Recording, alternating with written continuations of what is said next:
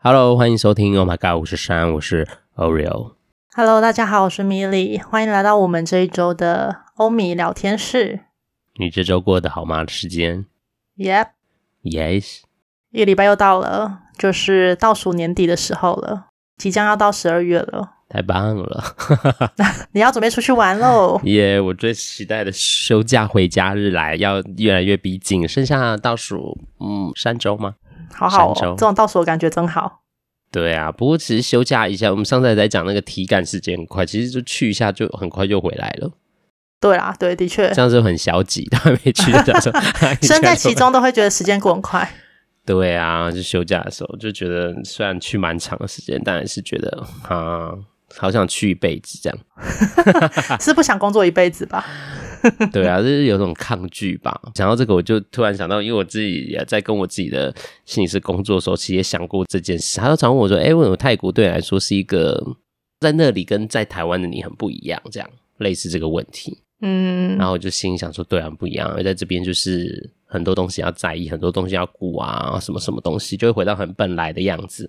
但在那边，你就是想干嘛就干嘛，就是很随心所欲。然后你好像不用太在意别人怎么，反正也没有人认识你。”嗯哼哼，对，虽然还是可能那心里的那个习惯还是在，可能你要去买东西，然后就会开始觉得，哎呀，会不会自己英文讲不好，别人听不懂或什么什么之类。但这个都是习惯嘛，习惯跑出来就会觉得啊，想象出来会觉得很可怕的剧本。但是至少在那边，因为在国外，就会感觉会淡一点。嗯嗯嗯嗯，所以在那边就是可以很放松。而且泰国我之所以喜欢，也就是因为它的节奏很慢，然后。大家基本上看起来都是开心的，所以那个氛围的感染力蛮强的，我觉得。所以你没有在泰国的街头看过有人吵架，是不是？有啦，但是我觉得不多，因为我每年都去嘛，就除了疫情那段时间，就有一次去，他们还是在泰国政府抗议的阶段，连抗议阶段去，大家都说什么很危险，就我们去要当就是新闻都播报，因为台湾媒体都会把所有的事情弄得蛮耸动的。就我跟我姐去的时候。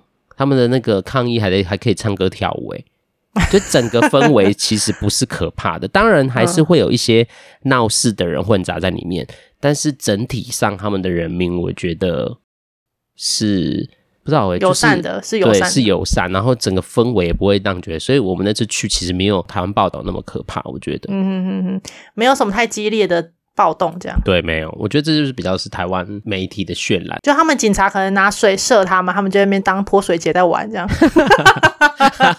就射我啊，射我啊这样，不会啊，因为他们整个氛围没有很紧张，所以我觉得他们的警察旁边就是台湾那种游行，然后外面顾交通那种警感觉的氛围比较像这样，没有就是真的很对立，就是像台湾那种之前像学运这样，嗯，我是没有看到那么。可吧，因为可能毕竟去玩，我可能待的地方或什么，我觉我觉得我没有看到那么激烈的冲突。OK，可能因为他们的民族性吧，我觉得就是没有这么可怕这样。嗯嗯。不过这未来就是还有，反正如果大家想问更多泰国的事，我们就可以再来聊一聊。好了，今天来说说这周。其实我这两周，应该说这两周，包含到这周，就是其实我因为我是一个不太追剧的人。嗯，对，就是我不太喜欢追剧，尤其是那种要等的那种，我绝对不会追，因为我就是一个就是急性子的人嘛。就是上次蜜莉也在讲，只要那个没有对没有完结篇，我是不会看的。对啊，因为上次我们在跟蜜莉聊哪一部片啊？忘记了，反正就是对，在看 对，我们都是失忆症。好，反正就是我很少追剧，大家都知道。但我最近就呃，在亲密友人的推荐下，我就看了那个一部韩剧，叫做《精神病房也迎来清晨》这部我韩剧，朴宝英演的。我最近就看这部片，非常非常好看。有，我有看了前面大概三集，嗯，对，是真的蛮好看的，就是会让你停不下来的那一种。但你怎么停下来？你怎么才看三集？因为我要跟我另外一半一起看啊。所以他时间到，他回家时间到了，所以我们就停下来了。然后因为我是一个很在意要一起的人嘛，啊、所以就是我不会偷看，就是要等他来，然后我们再一起继续看这样子。哎、欸，我我觉得我们因为也要年底了，我觉得我们要来办一个有奖征答活动，因为大家都听我们分享那么多，就是我们可以出一些题目让那个听众看要不要来猜，然后我们可以抽奖。那是要抽什么奖？是要抽你那个吗？家家狗是那个插座的插头。对啊，插座插迷迷离那个的拖鞋，拖鞋还在吗？上次有讲到这个嘛？对，因为这个可以的，你我们就可以出一些题目，就是米莉最在意什么？例如这种。是拿 Oreo 最要去拿国家，那种那种这种很常讲的之类的，对，好啊，就是这样。然后我就看过这部剧，然后我就蛮快，我其实大概没有几天就看完了，嗯，而且我后面还有点快转这样看。你还看外传？就是想说后面再回来看，我就好想知道他演，哦、因为他其实真的是每部片都扣。然后这部片因为我不爆雷，但就是大家有兴趣看，我可以分享一个他们在讲就是精神病房工作，因为普宝英主角他就是里面的护理师嘛，然后他在讲跟就是精神困扰啦，嗯、我不讲精神病人，我们都习惯，我自己的习惯是讲精神困扰的人，就是工作合作这样。然后我觉得它里面。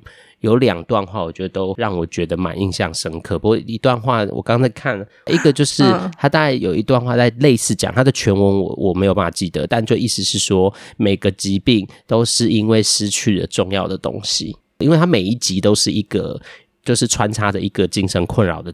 症状在里面，这样的一个人的故事，嗯嗯嗯，然后他就讲了一句，他就说每个人之所以那个会有疾病，都是因为他失去了一些呃生命中就是很重要的东西。然后有人可能失去了幸福，有人失去了什么，大家就是为了就是这个失去，然后让我们整个人就是会有一些状态的改变，这样子。嗯嗯。然后你配合那个剧情，就大家比较知道他讲什么。如果大家有看到这一幕的人，有一些集数的后面会有一些主角的一些自白。另外一段就是，呃，我也蛮印象深刻的。我用我的语言比较像是讨好。就是其实那时候我在我的粉丝也有分享这件事，我他就是说了一句话，他就说现在我们最需要的或者是被讨厌的勇气吧。尽管如此，我们还是很想得到爱，想得到认同，然后为顺应他人眼光，在自己灵魂上划一刀，所以我们总是不断生病，跟感到痛苦。这一段话是他剧里面说的，这样，然后我觉得这句话说的蛮美的，嗯。我觉得在台湾世界，就是我们为了爱啊，为了想要认可，大家都是很多人都为了要讨，就是这过程中学会了讨好，然后我们常常忘记我们自己是谁，这样，嗯嗯，然后就不停的想要成为别人想要成为的样子。我不知道米，你听到这个，你自己的经验是什么？我有看到这一集啦，但是就是、嗯、因为也搭配着那个剧的故事，嗯，所以因为很贴近，我只能说它的剧情都写得很贴近，就是。因为我还没看到后面，但是我相信在这些集数的里面，你一定或多或少都有自己的经验是重叠在里面的。嗯，对，就是不管是跟自己，还是跟朋友或家人或同事，就是这一些状态啊，你应该或多或少都会有一种感同身受的感觉。那至于说被讨厌的勇气，因为我自己就是一个蛮蛮讨好的人，嗯，应该说我不怕被讨厌啊。但是那是现在，可是以前不是嘛？我现在其实已经还蛮放下这件事情了。嗯、就对于我不在意的人，或是我觉得不是这么重要的人，嗯、我已经不太会去呃去看他们的眼光了，或是去在意他们说什么。嗯、但是如果这件事情传到我的耳里，或者是影响到我的呃工作，或是影响到我跟别人的人际互动的话，那我就会还是有情绪，嗯、就是我没有办法置之不理啦。嗯，对。但是我也不会去澄清，我就让这件事情发生。可是我觉得对这个人讨厌，就不会想要接近他。你说就像那个传谣言的那个吗？对对对对对对对对对，没错 要结婚的之类的。就是我就会跟他保持很大的，而且我会做的蛮明显的，就是我会跟他保持一个很大的距离，然后让所有人都知道，哎、欸，我们现在在吵架了这样子。呃，其实要做到不怕别人讨厌这件事。怎么做到的？因为这件事蛮不容易的。我不知道现在世代的孩子还会有，应该还是会有这种感觉吧。但至少在我这个年代，真的被讨厌这件事情是蛮可怕的。哦，对啊，因为那个就会延伸到霸凌的问题嘛，就看那个讨厌的程度怎么样啊。嗯、严重一点到霸凌，然后轻微就是被排挤，对关系可能就是你不是在圈圈里的那种感觉，对对对，就是会被疏远啊，这样子。嗯、对。嗯，我觉得那个就是，就像我刚刚说的，如果这个人是你没有那么在意的，其实你真的也就不用在意他对你做什么。但是他如果对你还是有一些批评，跟就是那还是一个人对你的评价，我会知道事实上真正的我是什么啊？啊，应该说我的好跟我的对错，我觉得那个应该是由我个人去评断，而不是由他人给我评价。然后当然也会有做错的时候，但是我有没有做好，跟我们认真上班的一些事情，那个是你可以自己给自己评分的，那不需要有别人的嘴巴里面去说出来。当然，别人嘴巴里面是说出来的好，那对你来讲会是一个加分跟成就感。但是别人说的不好，那我们就回头来看自己是不是真的有做不好的地方。如果真的有，就虚心接受；那如果没有的话，我真的觉得就不用理他们。嗯，你问心无愧就好了。哎、欸，不过这不容易的原因是因为很长。我们在说，像我们刚才说这个，其实不管是怕被讨厌或是讨好的这个状态，其实很多时候自己的呃价值是很低的。我们先用这个语言来说，就自我价值其实是很低的。所以你要能自己相信自己，哦，我其实我知道我在做什么。其实这件事本身就不是很容易。嗯。我不知道听众朋友现在听到这个，呃，你们自己的经验怎么样？我因为我就是一个非常极度讨好的人，大家都有听过我就是应该人嘛，然后我讨好了，我也是非常爱讨好的，因为我觉得原生家庭，呃，当然我们不是怪原生家庭啊，但是我是说那个经验让我就是有一些嗯收下了蛮多东西的，所以就那个当自我价值很低的时候，就很容易觉得，哎呦。所以你很难觉得自己好，你就是很容易被别人的那些闲言闲语影响。即便那个人可能不是很在意，可能像同事，可能你不一定很在意他，但他们在那边闲言闲语或者那边窃窃私语的时候，我我自己就很容易觉得啊，是不是我做错了啊？还是我做做了什么不该做的事？还是我怎么解读都很容易往自己觉得不好的路径去想。嗯。不知道会不会蛮多人跟我有一样的经验，就是就是我们很同很快连结，就是可能我们今天做做一件事，然后讲会讲一些话，然后忽然大家没回应，或是可能别人没太大的反应，或是可能别人有一个眼神皱个眉头，有时候就是很我不知道听众朋友会不会像像我一样，我以前就是非常很快就觉得啊就很敏感。就敏感到、嗯、就觉得是自己没做好，对那个感觉一来，然后就蔓延，那蔓延之后就觉得自己好差好烂，然后就在不停的掉进去那个漩涡里面。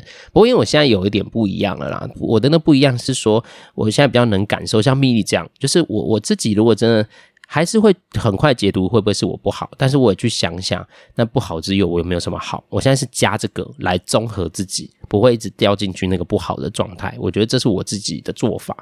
对啊，那我不知道听众朋友就听到你们自己的生命经验是怎么样，然后你们听到这个感觉是什么啊？你们是怎么帮忙自己的？我觉得这都蛮重要啊。如果你还是在那个很容易在我们刚刚说那个漩涡里也没关系，因为那一定跟你的经验有关，所以我们就是需要好好去梳理这个经验，然后找到一个可以帮忙自己的方式，不然自己真的就像我刚刚说，就也像那个文字说的，所以我们都太痛苦了，生活的太痛苦了。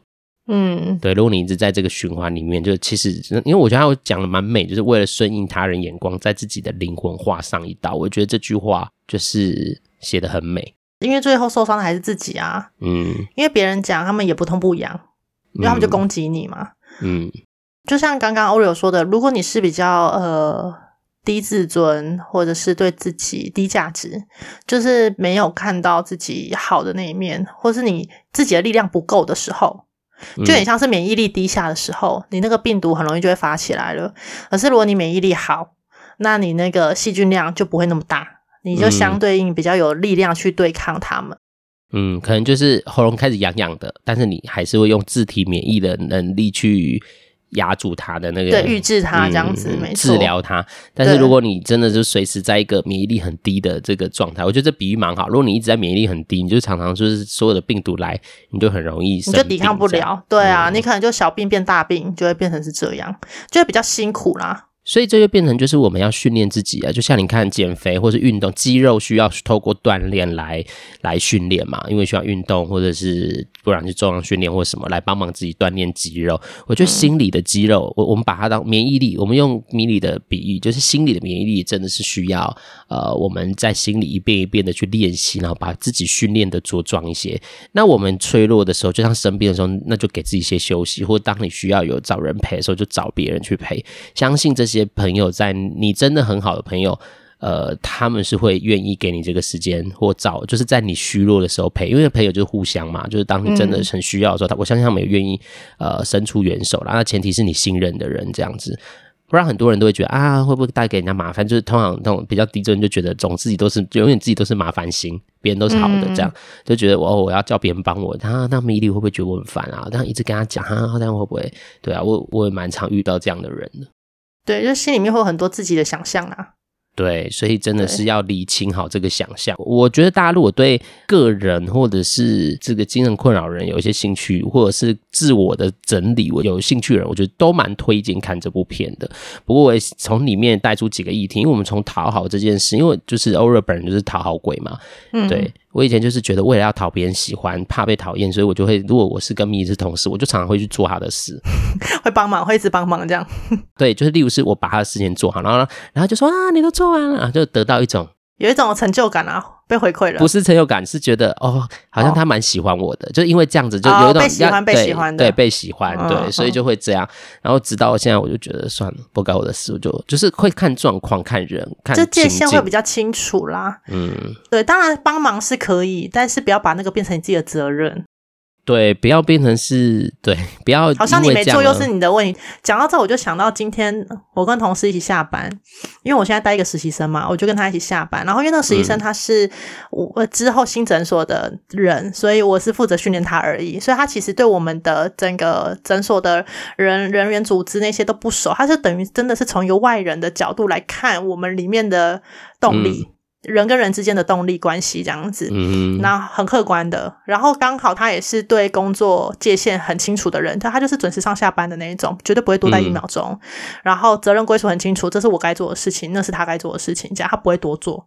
嗯，那但是如果你请他帮忙，他会帮你，可是他不会主动去做这件事。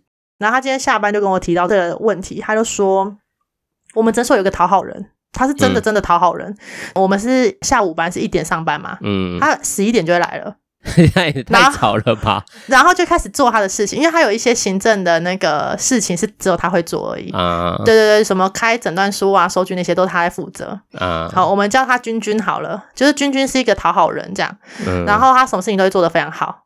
然后呢，我们的护理长他就是一个没有界限的人。嗯，但是他的讨好也会，只是他的讨好是在于说他不想被讨厌。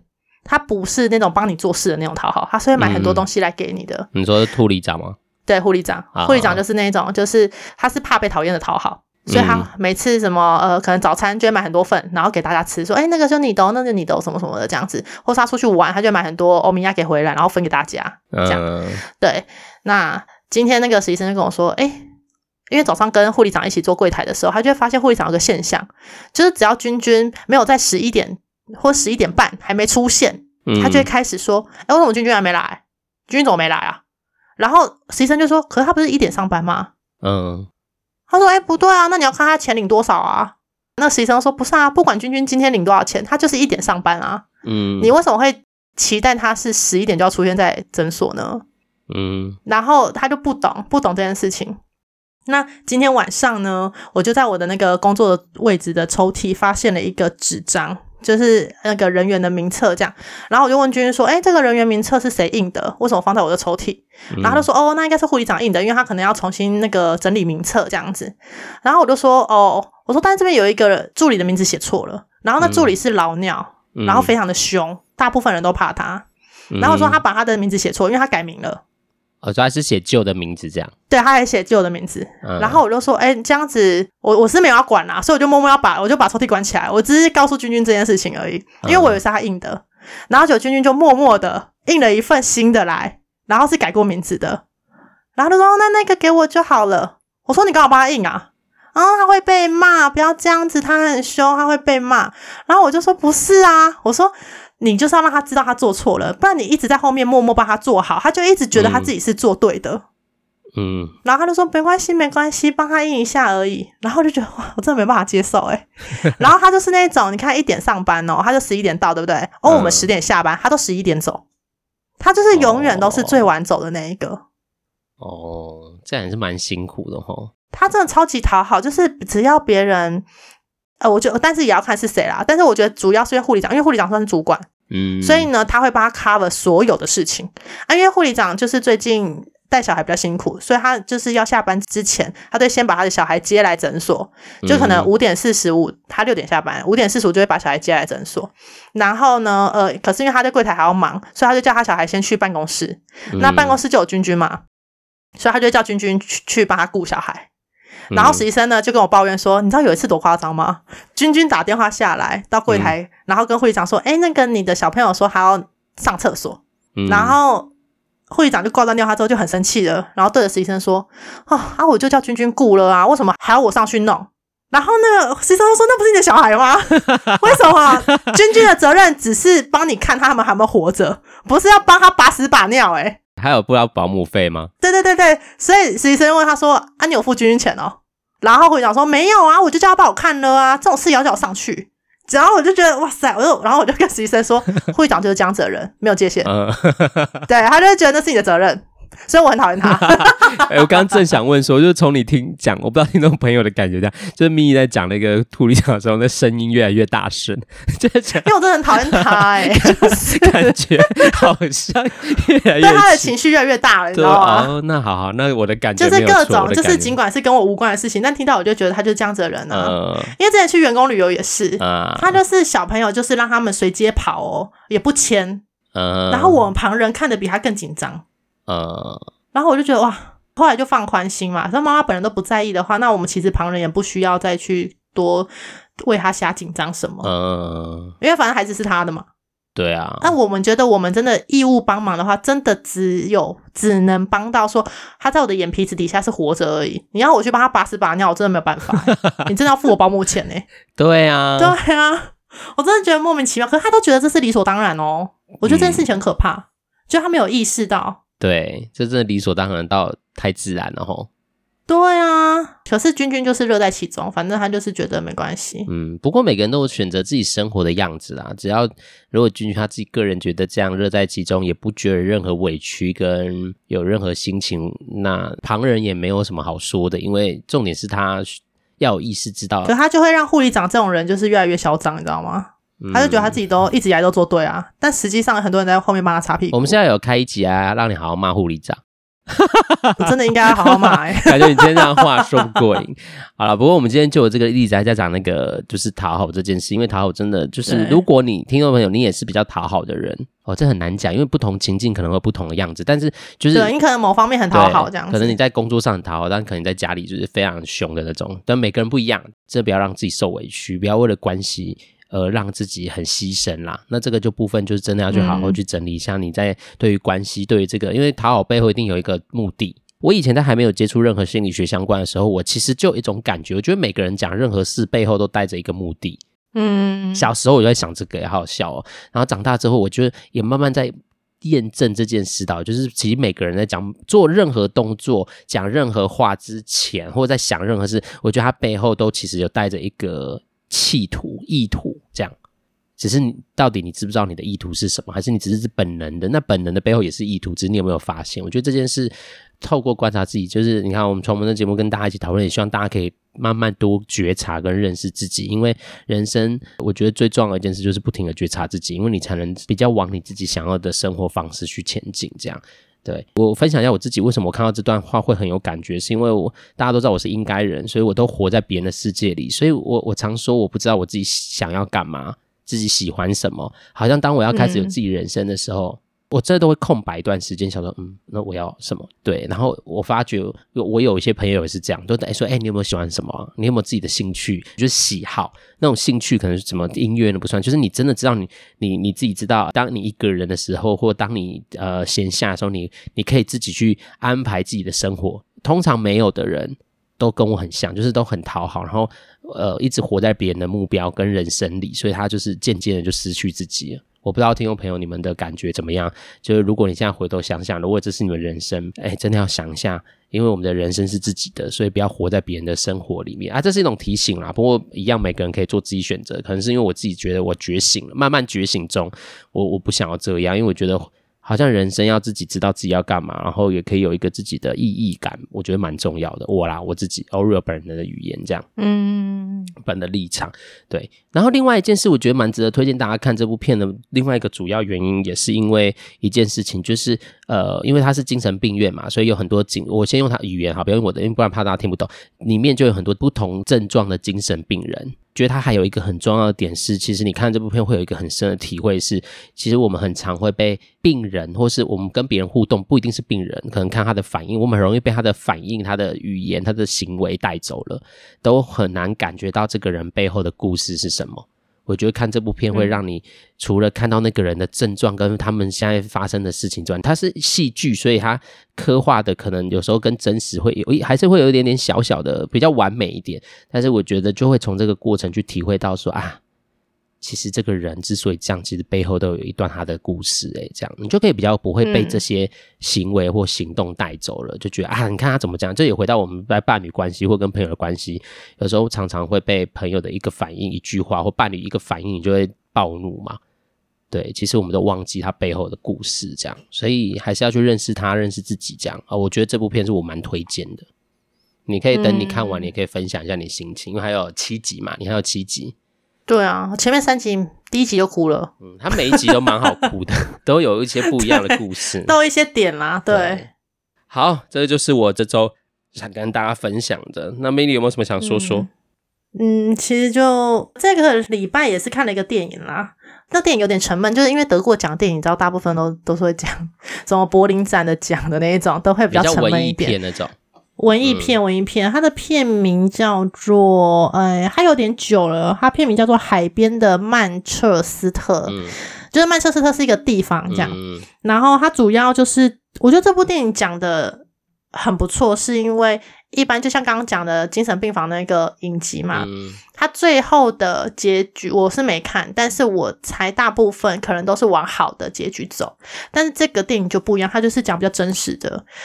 他没有给我们一个完美的结局，嗯、他很真实的告诉你说悲伤是怎么样，然后没有时间会冲淡一切的这件事情。嗯、因为主角最后就是很明了的说：“我克服不了。”嗯，还有电影里面说：“我克服不了，因为他失去了他的孩子。嗯”然后他他就说他克服不了，他真的走不出来。然后你不要期待我会走出来这样子，嗯，所以在看的那个过程中，你就会看到有一个人，就是从呃可能是很开朗，然后很 OK 的一个人，到因为他犯了一个错，一个无心的错，嗯，然后导致他呃不可挽回的生命嘛，因为孩子就走了这样，然后因为他这个无心的错，让他的人生再也没灵魂了，然后很容易就跟旁人起冲突，嗯，他希望所有人都不要管他，也都不要理他。他可以自己就这样子就就这样过去了，这样就变得很消极的概念，很消极。然后旁边的人都也没办法帮他嘛，因为说实在，那就是你心里面的那一关，因为毕竟是他自己造成这个意外的，嗯、所以他过不去，他愧疚感那个就是真的要靠他自己。然后他也很明了的说他做不到了，就是他试图的想要去克服，但他发现没有办法。嗯、所以我觉得这部电影就是也很真实的呈现了时间真的不会是解药。嗯，当然，他可能会冲淡一些，但是这种伤痛就是你，你可能随时一个一个 moment，它就会突然又出现了。嗯，然后那个 moment 是你，就是你没办法去预料的，不是说什么你看到小孩就想起你的小孩的那一种，是完全无预警的。因为像他里面就是他的侄子，就他哥的小孩，他哥也是突然过世，嗯，然后等于说他的小孩没有跟爸爸好好的道别嘛。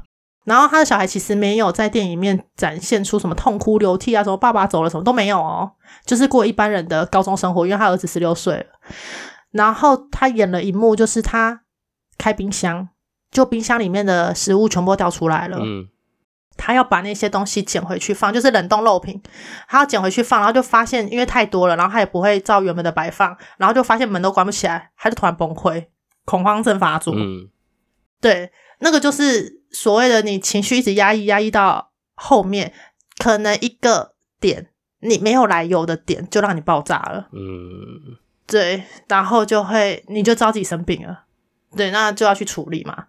那只是说这个处理到底处理的好或不好，这个真的很见仁见智，我觉得啦。对啊，就在这部戏里面就是这样的呈现，就是真的不是所有的伤都会好，然后你也不用一直要求自己好像一定要好。嗯，好像没有好，就对不起大家那些关心的人，或者是对不起那些逝去的人，其实就没有，你就是过好你觉得你自己可以心安理得的方式就好了，嗯、你不一定要好起来。对，就是找到适合自己就好了。对我们还是说，对啊，每个人的人生都有自己可以选择的权益嘛，就是老天爷最拿不走的就是我们的选择，这样。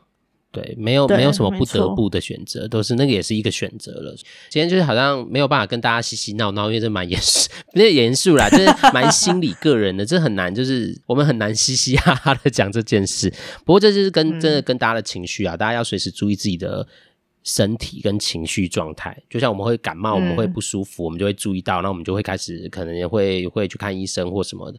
但我觉得心理这件事是最不容易察觉的，最难觉察的。通常有时候发生了，都可能对，就是是已经蛮严重的，所以我们都对最常忽略啦。跟就像我们有时候也很常忽略身体一样，所以请大家就是跟着。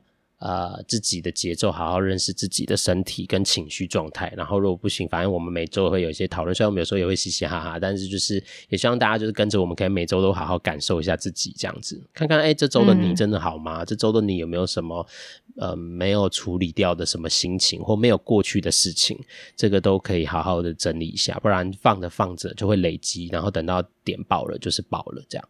对，没错。好了，今天就是一个呃心情的时间，刚好各推荐了一部电影跟一部影集，如果大家有兴趣，都可以去看看。其实也可以透过这个过程，从故事带来对自己的认识跟觉察或观察。嗯、所以大家有兴趣可以去看看这两部好片。没错哦。好啦，那我们就要跟大家说晚安喽！晚安喽！我们要下周见啦！下周就是十二月了呢。对，就十二月了，越来越接近圣诞节的月了。呜呼！好啦好啦，跟大家说再见了，晚安啦！晚安喽！拜拜晚安。